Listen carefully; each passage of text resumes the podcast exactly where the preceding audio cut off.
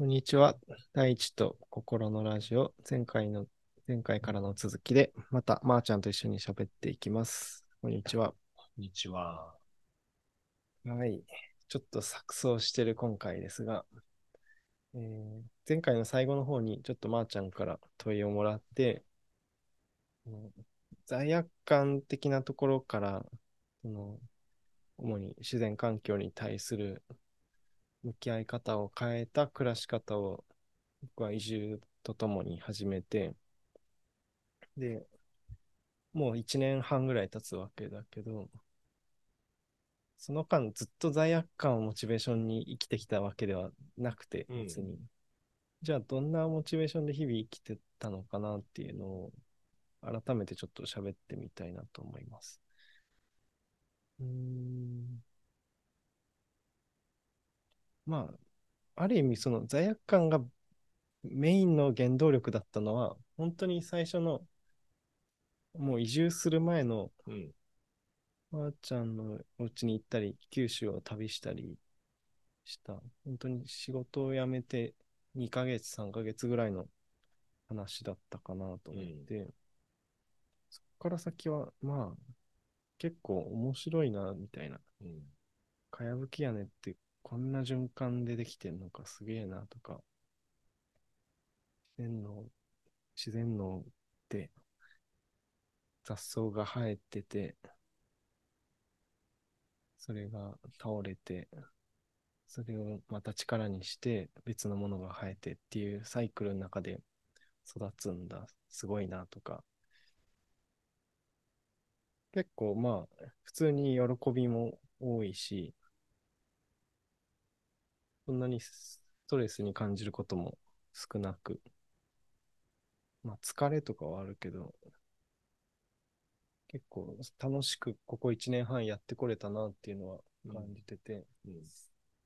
まあまあ、それで別に悪くないと思ってるんですけど、なんだろうな。よりちょっと、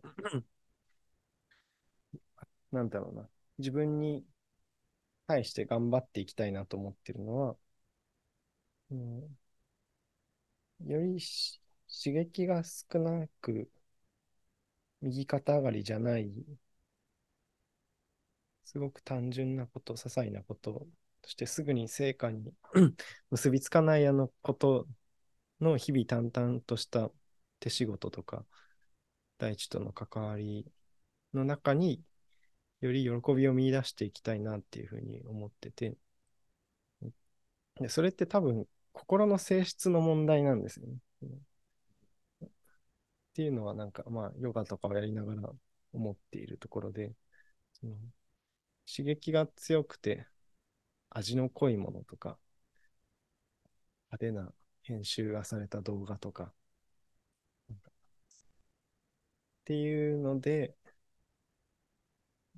快楽を感じられる脳みそと、呼吸を観察するとか、鳥の声を聞くとか、散歩するとか、雑草と作物を観察するとか、なんかそういう低刺激な、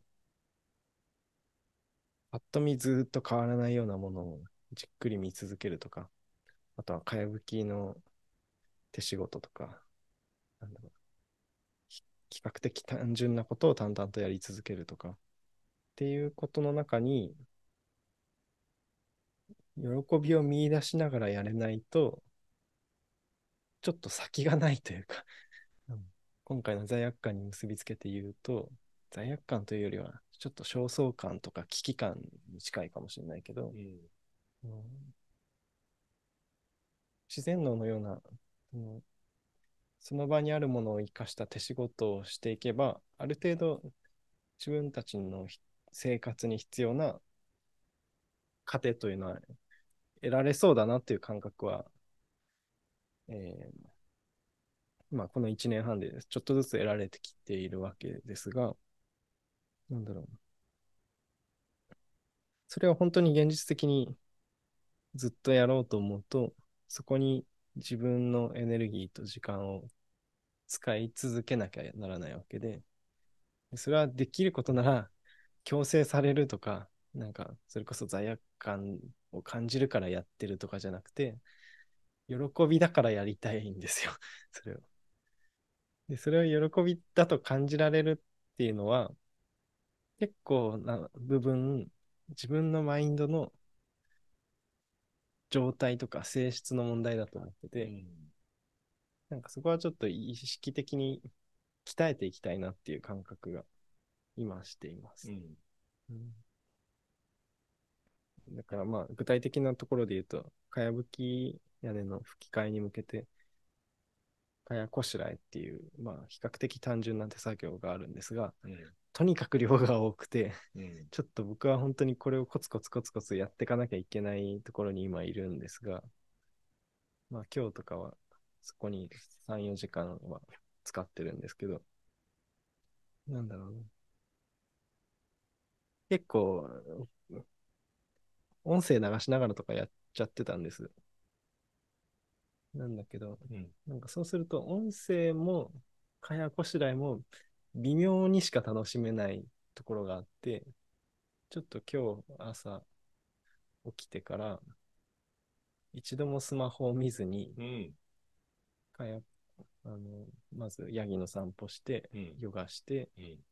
ちょっとその、さっき言った竹炭のグリグリやって、かやこしらえやるところまでを、全くその、人工物的な刺激を入れずにやってみたんですよ。いいねそうすると、やっぱり、かやこしらえのその単純さの中にも結構、一個一個の質感の違いとかっていう楽しみもあって、まあ、気がつくと夢中でやってるみたいなところに自分を持っていけるところがあって、うん。うんなんかそういうちょっとした努力はちょっとしていこうかなっていうのは思ってます。今回さ、うん。あの、第3回目で、やっとうん。気づいたけど、うん。今回のこのテーマはさ、うん。あれだね、一般化できるようなことじゃないから、うん。本当にごくごく僕とまとちゃんの個人的な感覚を話すべきなんだっていうことに今更気づいて、うんなんかついついさ、うん。こう、外向けのこう発信だから、うん。なんか、できる限り一般化しできるような、うんなんかこう、言葉の選び方しようと思ってたけど、うん。なんか絶対そうじゃないなって思うって、本ん。当に個人的なことを話す会にそうだね。なればいいなと今、うん今更思いました。今すごくいい。ね、その話って。うんうんそうね。もうちょっとこれは引き続きやってみようかなというか、うん。あの、僕の場合は期限、期限がうん。まあ、かやぶきをいつまでにやりたいみたいなのがあって、量的に、もう結構急ピッチでやんなきゃいけないところがあって、なんだろうな。っていう今の状態から見ると、うん、まあもちろんやるやらない自由はあるんだけど、それをできるだけやりたいなと思思い続けながら、日々それができるようにするには、自分の扱い方にちょっと工夫をすれば、結構、そこを楽しいと思い続けられるんじゃないか、みたいな。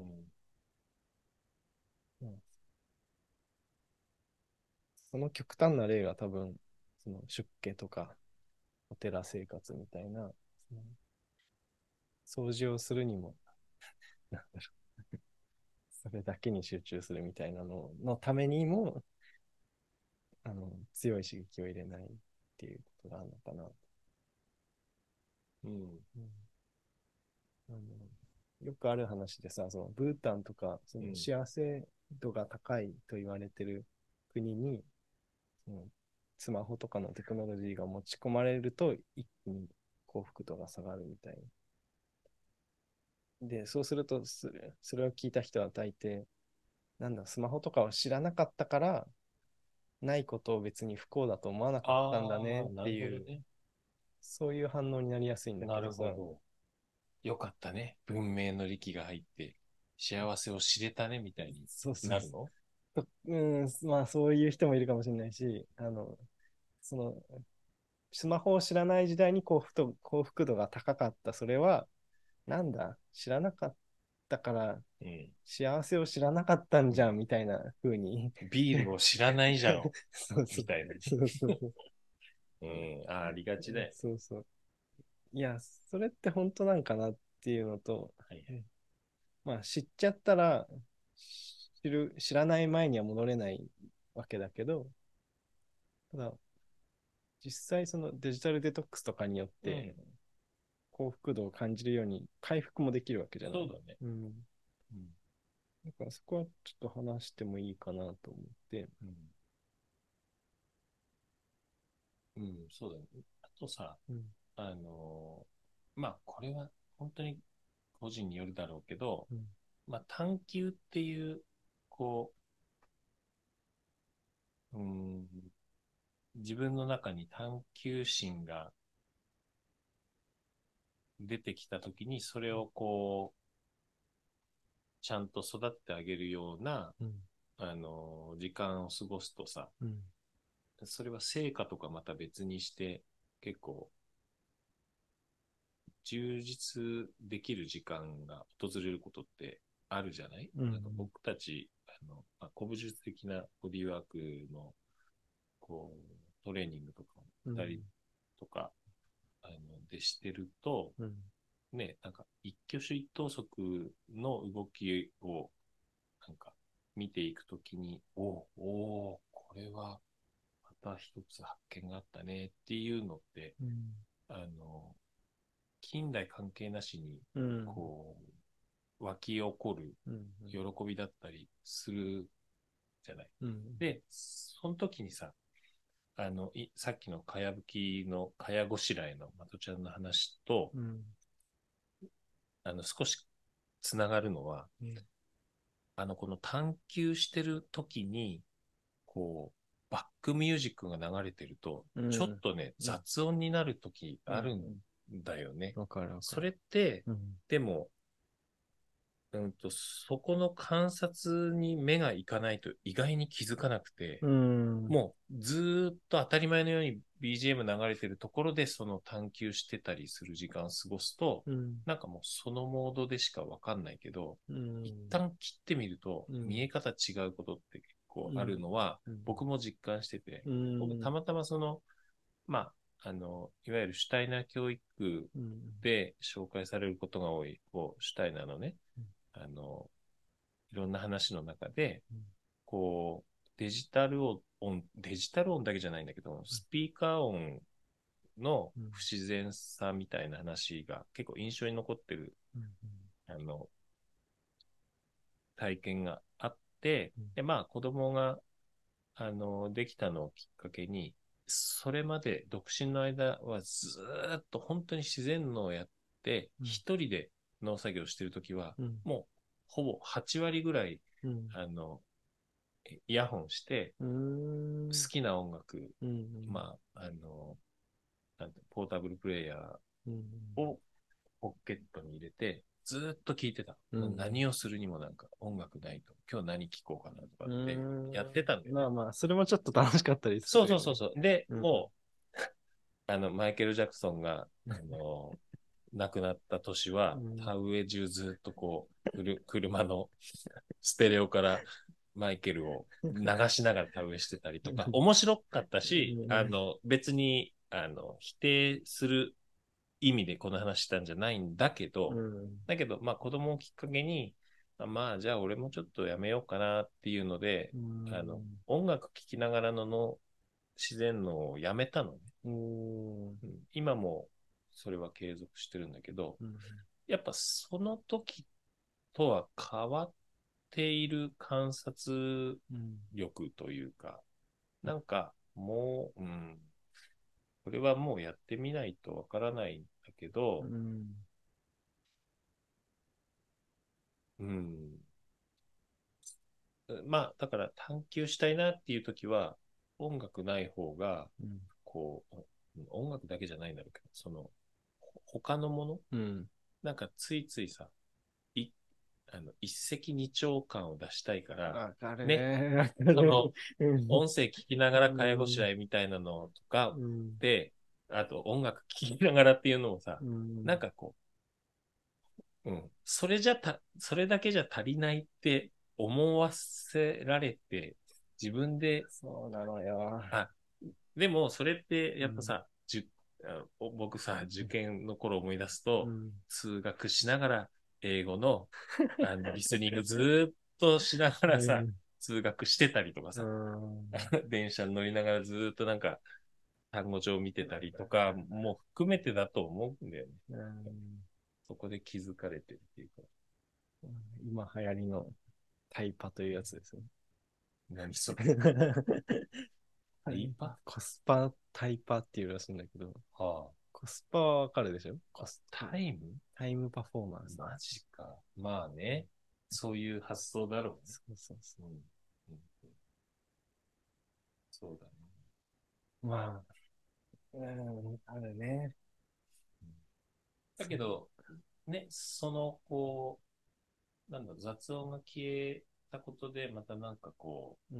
う、うん、見える景色が変わってくるっていうのも、うんなんか変化だったりさ、こう、時代、今の時代を生きる上でも、面白い変化だったりするよね。あね。いやー、僕がながら聞きしちゃうのはさ、結構、勉強的に聞いてるのもあって、その歴史の話とか、ヨガの話とか、まあ、英語流してる時もあるけど、うん。まあ、貧乏症じゃ貧乏症なんだろうけど、この発想って。うん なんだろうな。でも、それって、いやー、問い詰めると、なんでそうすることがいいと思ってるんだ、お前っていうことじゃない、そうだね。だって、全的に言ったらさ、かやごしらいの中にう、んお前の求めてる答えはあるんだって言われるよね。そうなんだよね。ねそうなんだよね。いや、なんか、知識量を増やすとかさ、話の引き出しを増やすみたいなうんので言うと、確かに聞いてると、多分、日々いろんな知識が吸収できるんだけど、で、まあ、それが重要な時期もあるでしょう。おそらく、はい。人生の中でうん。で、まあ、僕もそれを感じたらやるんだけども、ただ、ちょっと直近で、まあ、今日の3つの話の流れから続いてる問題意識で言うと、うん自分の生活を支えてる地味で光の当たらない自然に寄り添った営みを外部化せずに自分でやっていこうと思ったら、そしてそれを誰かに強制されるんじゃなくて、喜びとしてやろうと思うんだったら、それ自体に喜びを見出せるような心が育ってた方が絶対得なんだよね。うん。で、それは変えられないものじゃないし、スマホを知っちゃったからもう戻れないとかでもなく、うん。鍛えられるっていうか、うん調整できるもんだっていう感覚があって、知った上でね。うん。だから、ある意味、スマホを知っちゃったけど、スマホを知る前のブータンの人の幸せを感じられるような感性も育てることができるっていうか。そう。なんかさ、それに多分さ、うん。つながってると思うんだけどさ、こう、こういうテーマを話したときにう、ん。あの、パッと思いつく反応の一つがさ、うん。こうとは言ったってもう戻れないじゃんとか、うんうんまあ戻ろうとそもそも僕らしてないけど、だけど、その、い現代文明のこの暮らし自体がさ、うん。搾取と略奪、形を変えた搾取と略奪の上に成り立ってるを知った上でうん。何ができるっていう話をするときに、うん。とはいえ、もう戻れないでしょみたいなのって、簡単に出てくるし、うん。それをさ、踏まえてどうだって思うんだけど、うん。なんか、今のスマホを知っても、うん。あの、知らないことには戻れないけど、うん。知った上で、こう、自分の内側とつながる、こう、喜びみたいなのは別に自分の、なんていうのかな。まあ、設定だったり、うん。こう、努力次第でうん。距離を取る喜びもうん。ちゃんと保つことができるっていうのと同じように、うんあの、この文明の利便性とか、うん。あの、まあ、心地よさとかうん。を知った上で、うん。とはいえ課題として含まれてしまう、そのギャップうん。を解決していく時に、解決しようとしていくときに、うん。なんか、知ったから戻れないっていう、こう考え方をすぐにしてしまうんじゃなくて、知ってもなお、いくらでも進めるじゃないかっていうのは、すごく、こう、肉体的に大事かなっていう気はするよ。うん。そんなことないよ。できるよ、みたいなのってうん。言え、言いたいから。そうだね。うんうん。うん。そうだね。確かに。移住してきた時のモチベーションをもう一つ思い出したのは、うん。なんていうか、自分が納得できるレベルまでステップバックしてみたいみたいなのがあって、うん。ある意味ちょっと僕のいこの古民家で始めた暮らしって、個人的に時代を逆登りしたみたいなところはあって、いろりで調理してみるとか。うん。うんで、そこから徐々に炊飯器を買うかどうかですごい悩んだりとかしながら、まあちょっと自分なりに人類史を少し辿ったみたいなところも あったかなと大げさに言えば。で、まあ、大規模な搾取とか略奪が始まったのが、その、今日主題にしてきた本では、大航海時代っていうのを一つ境に置いてて、なんだろう、その、近代っていうのをいろいろキーワードとして問題意識に挙げてるけども、そもそも僕ら健全な形で現れた近代を見たことがないんだなっていうふうに思って、現れとしての近代は全て略奪的な近代であったなるほど。うん。近代が理想としてることは。あると思うんだけど、うん。万人に平等にうん。理性が宿っているとか、人権があるとかっていう近代的な理想はあるとしても、それが健全な形で現れてきたのは一度も見たことがない。で、精神医学の世界ではその、ある階層に病理が見られたら、健全なところまでステップバックして、もう一度やり直すっていうやり方をするらしいんだけど、フロイトとかが言う、その、エゴが壊れてんならエゴのために対抗しなきゃいけないって言ったりするんだけど、だとしたらなんか、近代が病気なら、病気じゃない地点までステップバックして、病気じゃない近代を見てみたいっていうのは、なんか、そこまで言語化はできてなかったけど、移住してきた時に思ったことの一つだったなと思って。うん。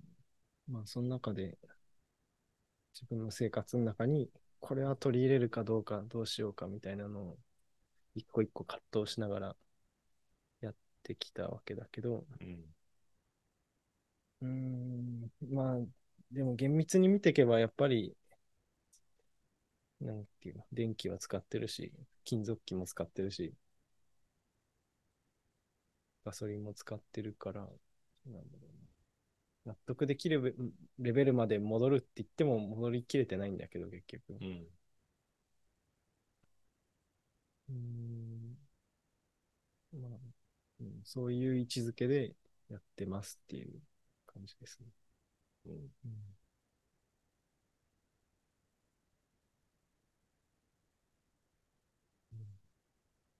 あの、せっかくだから、まあう、ん。まとちゃんもまだ一回読んだだけっていうのだから、うん。今後ね、うん。僕も読ませてもらって、また、こう、ラジオで話す機会もあるとは思うんだけど、この筧井さんのさ、うんあの、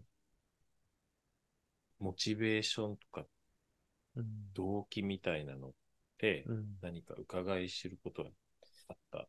うーん。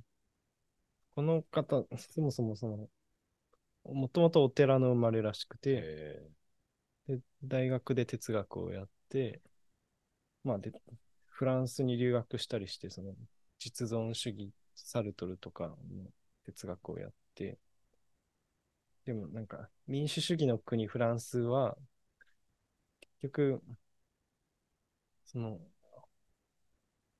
いわゆる途上国に対する不平等ーに支えられて、フランス人の間だけで平等って言ってるんだな、みたいなのうん。に気づいてしまったみたいなことを言ってて。うん。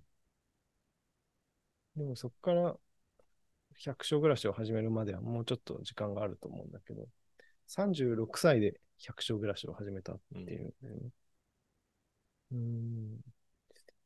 で、当然その百姓の生まれでもないから、すっごい最初は苦労したみたいで。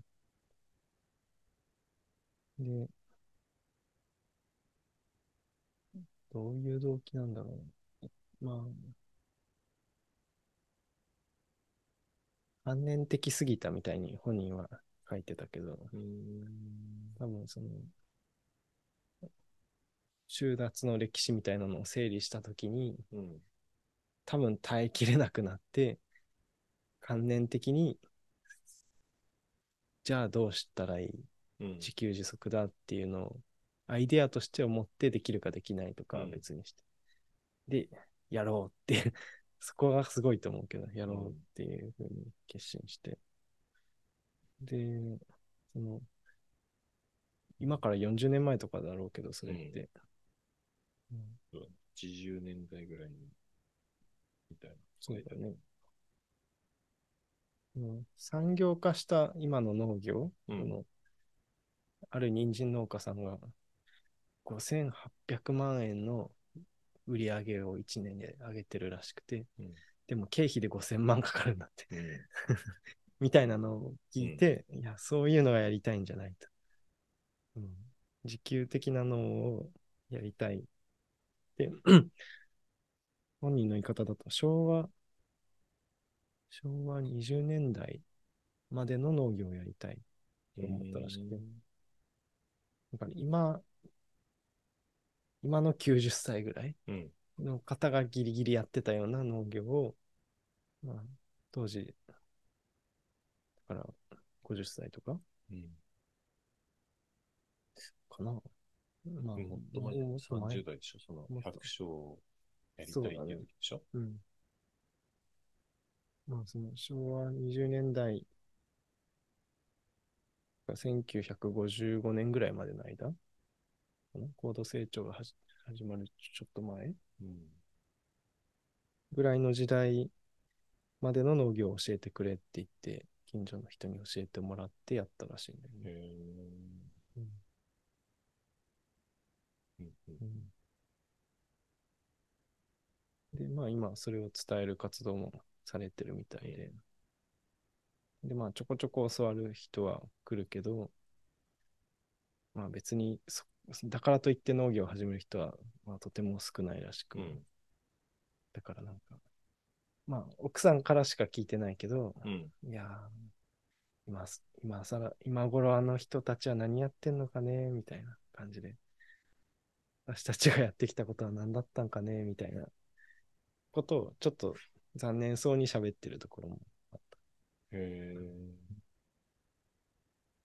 じゃあ今度お会いして、そうだね。機会があったら楽しみですね。うん。本当ですね。ああまあ、だから、大地と心のラジオがさ、うん。あの、お、このラジオを、あの、まあ、続けていこうっていうモチベーションはさ、うん。きっと、まあ、近現代のうん。現時点での私たちの暮らしうん。はどう成り立っててとか、どういう、あの、約束事で動いてるかっていうのにも、うんまあ、全員が乗っててて、僕たちも当然それに乗っかってて、うん。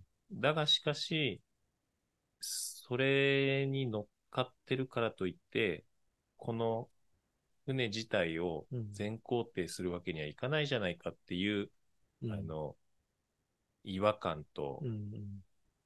まあ、探求したい気持ちがあって、うん。きっとこうやって話してると思うんだよね。うん。だから、こう、ずっと、結局、その中で起きることをうん僕たちは話すうん。わけじゃない、うんそうだねうんだから、どうしても、こう、で、しかもさ、答えがないわけだから、そもそもがね、だから、そうね。これをしかも、パソコンとマイクを使って収録し、はい。Spotify で配信するわけだから。そうです。うんうんうん、時代の中に生きるっていうのは本当に避けられなくて、うん。でもね、その中でずらしながらいろいろ探りを入れていく。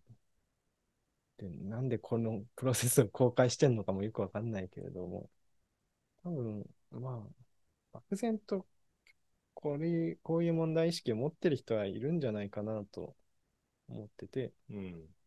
でそれを、ある意味、ド直球で、馬鹿正直に生活まで変えて探求してみるとこうなるよっていう例を見せたくてやってるかなっていう感じです、なるほどね。うん。そうだね。こう、こんだけ、バカバカしいとも、愚直とも言えるうん。ようなことをさ、あの、膝を交えて話してもうんいいじゃないかっていう、いいじゃないっか。ていうこともあるしね。うん、ぜひ加わりたい人がいたら、ぜひいらしてくださいっていうのもあるし。うんうん。そうだね。あの、ポスト資本主義合宿も5回目も公開しましたので、11月の25、26うんです。はい。待ってます。喋りたい人。そうです。あの、二人でも全然楽しいんだけど、うん。やっぱりね、社会と共に僕たち生きざるを得ないので、うん。ね、どんな方でも、こう、共に考え、悩み、うん。ね、歩もうとする人たちと交わるのは本当に嬉しいからね。そうだね。うんこの2人は少なくともいますので、はい。はい。ぜひ来てください。はい。では、今回はここまでにしまはす。またお会いしましょう。はい。また来月。はい。さよなら。さよなら。